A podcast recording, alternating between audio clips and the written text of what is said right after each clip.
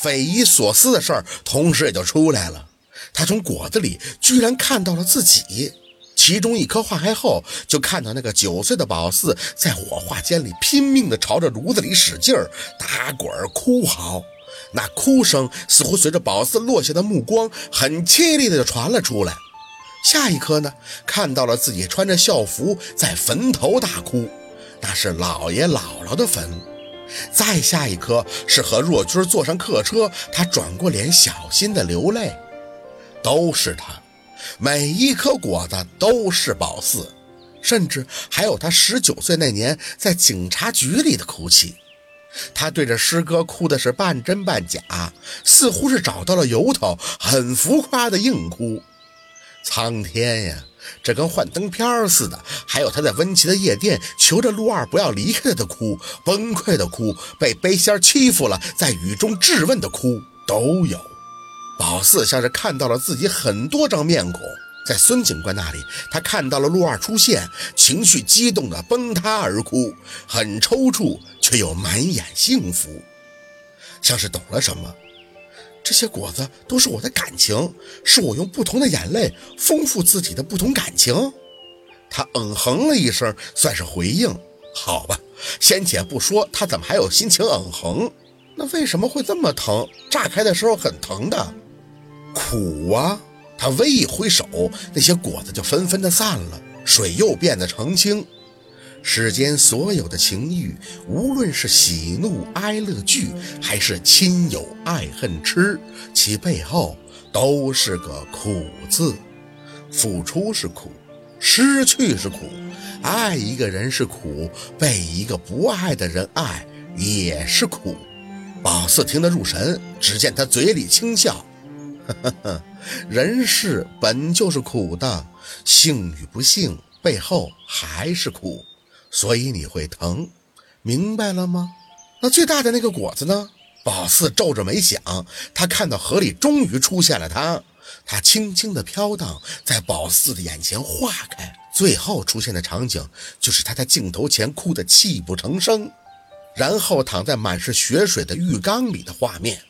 我，我最后需要懂的一味情是什么？死吗？死能让我丰富什么？除了度化那白狐。也有我自己要懂的情吧。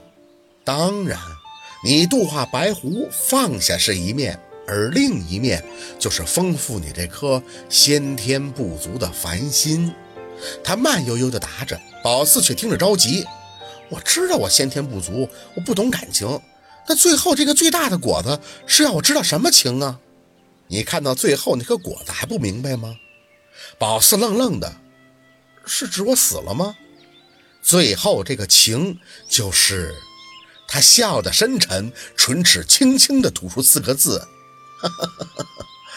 万念俱灰。”万念俱灰。宝四轻声地重复了一遍这四个字，转脸则再次看向他，指的就是要我自杀吗？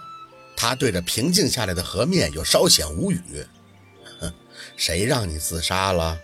说完，一副逼着自己要拿出足够耐心的样子，面对着宝四，放下就是自杀吗？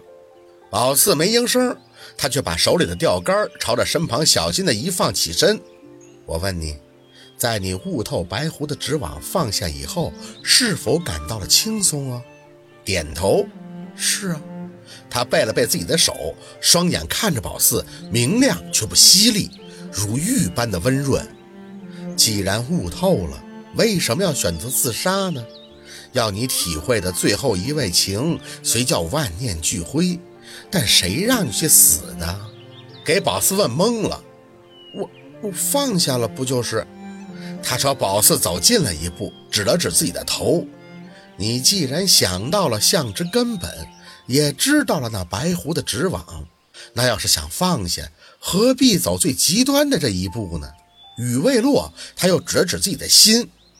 你问问你自己，是否真的觉得自己做的是对的？若见诸相非相，即见如来。你既然已经开悟到了这句话，那就应该明白，看透一切都不再是困扰。你境界高了，那没什么可以再左右你的内心，你大可以去选择个寺庙超度你的白狐执念，不是吗？宝四无话可说，找个寺庙去超度白狐，您可真是站着说话不腰疼。就那情形，要是找个庙直接超度他自己还差不多。我腰好着呢，别在那心里瞎念叨我。宝四听着他揶揄的语气，不禁哆嗦了一下，捂着自己的心口。嗯，你能那个？他抬了一下手，双眼还是直视着宝四。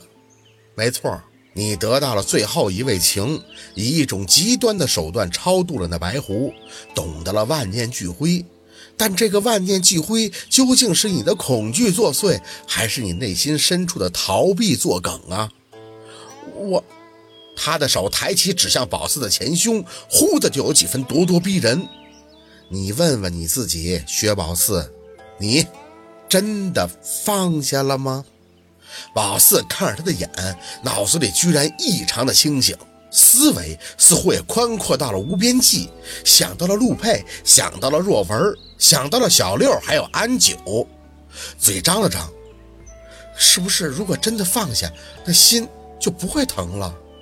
高人微微挑眉，哼，当然，你看透了万物之本，就可以成仙了。